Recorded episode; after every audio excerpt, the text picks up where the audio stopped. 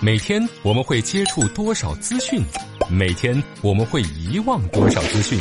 奇事儿、琐事儿、趣事儿，他们之间有何内在联系？圣人、名人、小人，到底是谁决定历史发展？调侃不是乱侃，细说却不胡说。欢迎来到小型历史文化脱口秀《圣人请卸妆》。本节目内容与历史必修课程略有出入，如果引起您的不适，本节目概不负责。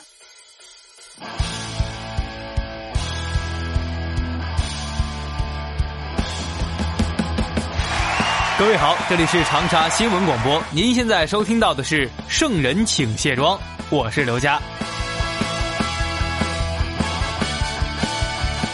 先来进入今天的飞鸽传书。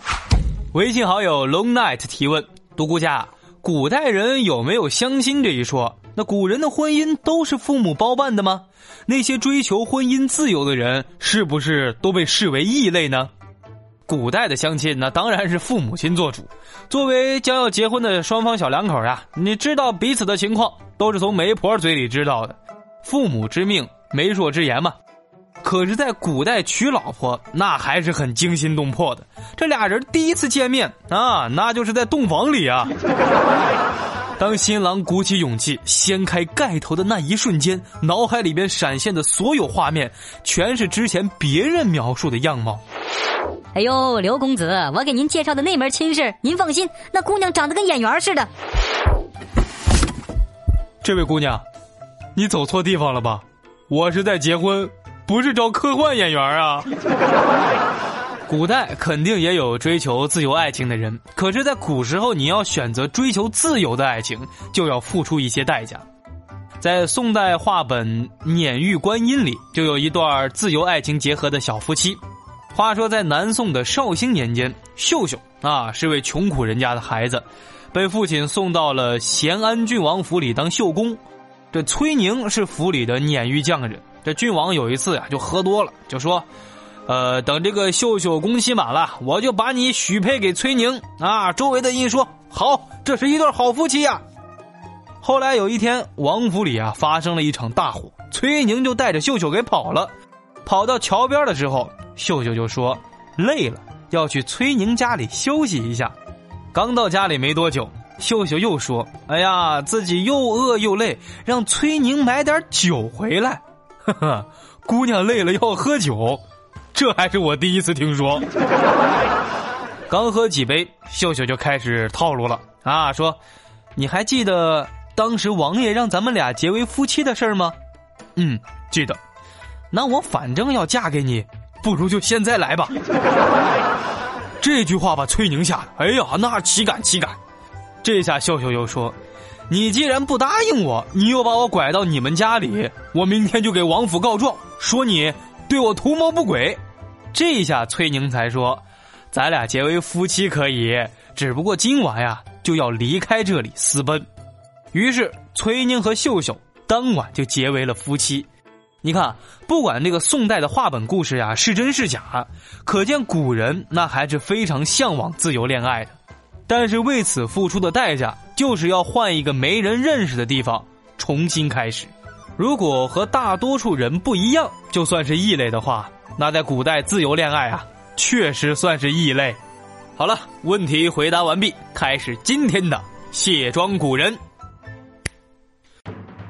在外奔波辛苦忙，徒留子女家中荒。留守儿童麻烦大，宋人怎么解决它？古代有没有留守儿童呢？宗族共同体是个啥意思呀？这范仲淹为啥要办公益基金？宋朝的商人儿子能考科举吗？今天的圣人请卸妆，就跟大伙聊聊宋朝的留守儿童。哎。咱们今天聊的这个话题一说出来啊，肯定不少朋友都纳闷了。哎，古人都老老实实的被拴在自己的土地上，那没机会外出呀。这既然不外出，哪来的留守儿童呢？在朱元璋时代，那确实堪称静态社会，人都是日出而作，日落而息，井然有序的。但是在十一到十三世纪的两宋时期，社会的流动性呢还是比较大的。你看，士农工商各阶层都卷到了社会流动里边。你看，士人就不用说了，游历四方，你要看社会的各种人间百态，了解祖国的大好河山、山川气象。走的路多了，你见识才能广嘛。工匠从五湖四海涌入城市里边，而且还大街小巷的组成小团伙，就在汴京城里边等着有人来请他们做工。商人其实就更不用说了。两宋时期，商业本来就得到了极大的发展。你看，商人们不远千里，就是来到城里边赚钱发财嘛。还有很多商人赚钱了，就带着全家买房子，直接定居下来了。如果按照咱们刚才讲的这些规律，那有了这么大规模的一个人口流动，那肯定会产生一部分的留守儿童问题呀。但是在古代社会，包括宋朝社会的这些问题呢，其实都不严重。这个原因呢，是因为古代和咱们今天家庭结构的差异有很大的关系。你不管是成人还是孩子，你都离不开一个共同体的扶持和保护。这方面，司马光那就总结的很到位。他就说呀，人的爪牙没有老虎的锋利，力量也没有熊那么强，跑得没有鹿快。你连只小麻雀儿，那也比人飞得高呀。可是，在古代这种险恶的场景之下，人。他是怎么生存下来的呢？就是靠聚集在一起对抗外患，所以人就非常需要结合成一个共同体，成为最重要的共同体，那当然是家庭。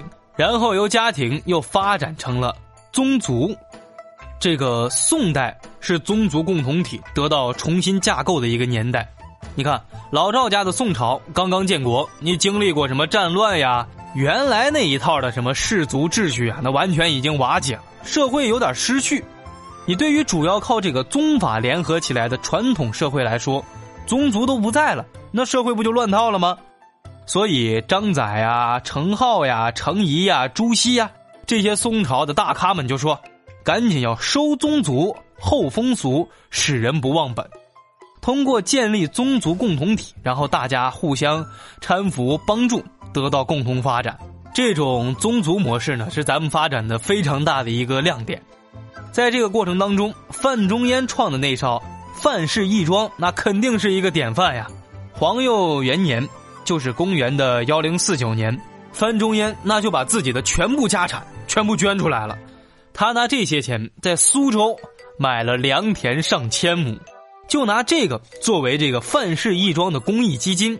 只要是你苏州的范氏族人，你都可以从我们这义庄获得救济。你看有什么呢？比如说口粮，五岁以上的族人，你不管是男是女，每口每月给白米三斗；衣服，成年族人每人每年给冬装衣料一匹；十岁以下、五岁以上的儿童呢各半匹；婚姻还有补助，你只要是族人嫁女就给钱三十贯，女儿要是改嫁给二十贯。族人娶媳妇儿给钱二十贯，但是二婚呢，不给钱。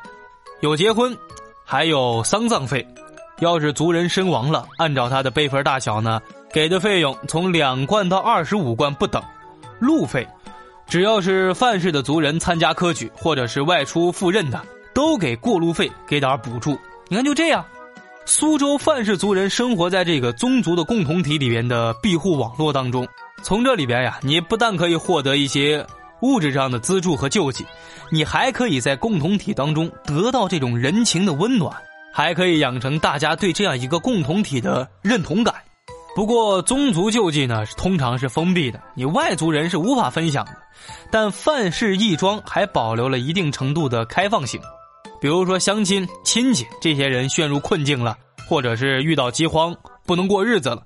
范氏的租房共同核实之后，大家也可以用义庄的粮米量刑救助。其实古人啊，不光有这个靠血缘关系确定的这个宗族的共同体，同时根据大家生活的地方，村社之间也有共同体。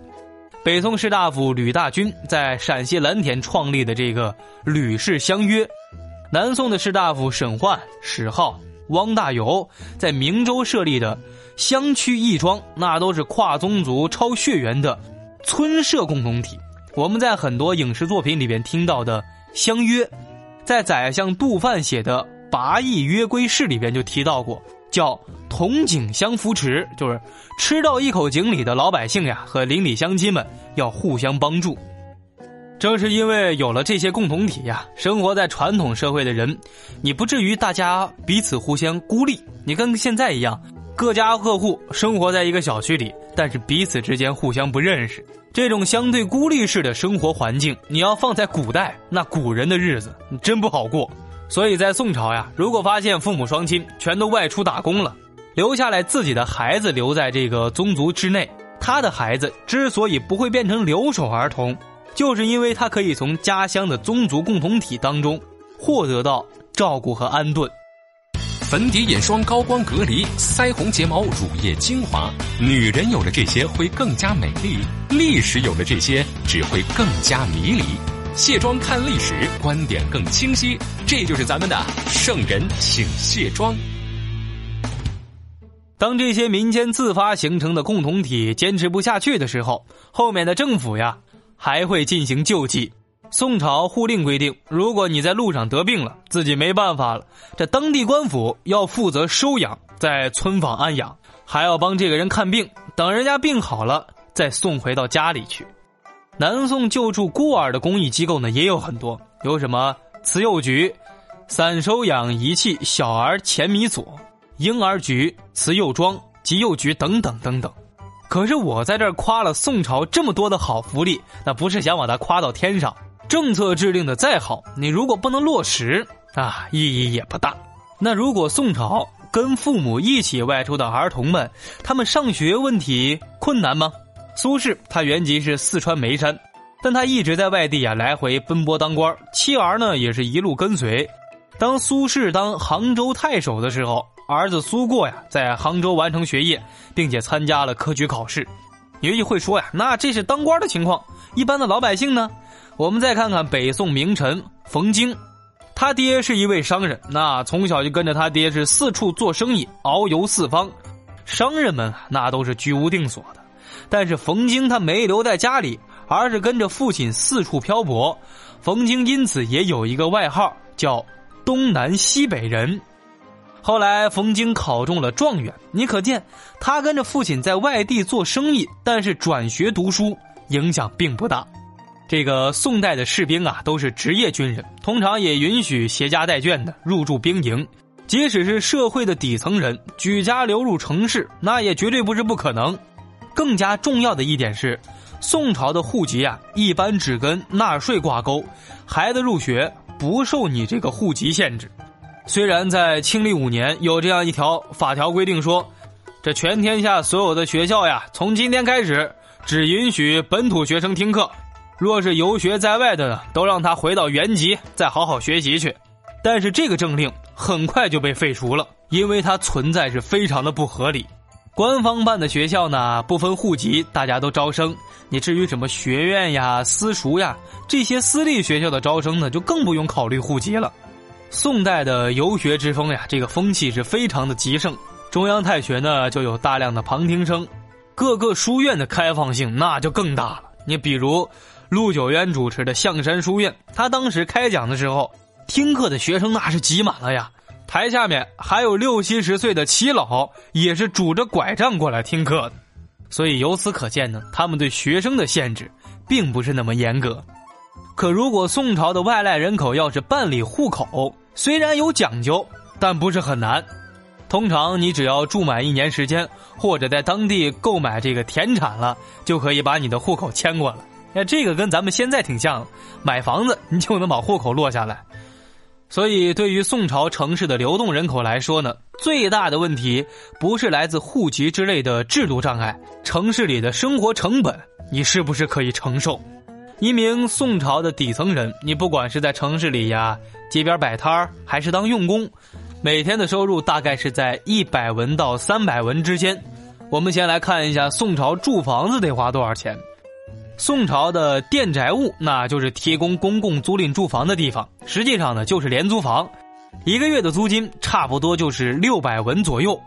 作为宋朝基础教育的知州县小学的学费呢，大概每天就是一到两文钱。所以，只要不是过于贫困的家庭，你外来人口拖儿带女的进城谋生，是完全可以住下来的。并且能让孩子在当地入学读书。好了，以上就是今天圣人请卸妆的全部内容。我是刘佳，想跟我互动聊天、探讨小秘密的朋友，可以关注我的新浪微博“一枚电台家”。你的问题有机会被我翻牌子，登上飞鸽传书哦。也可以关注我的个人微信号 “flylj 六六六”，就是 f l y l j 六六六。好了，今天先讲到这儿，咱们下期再见。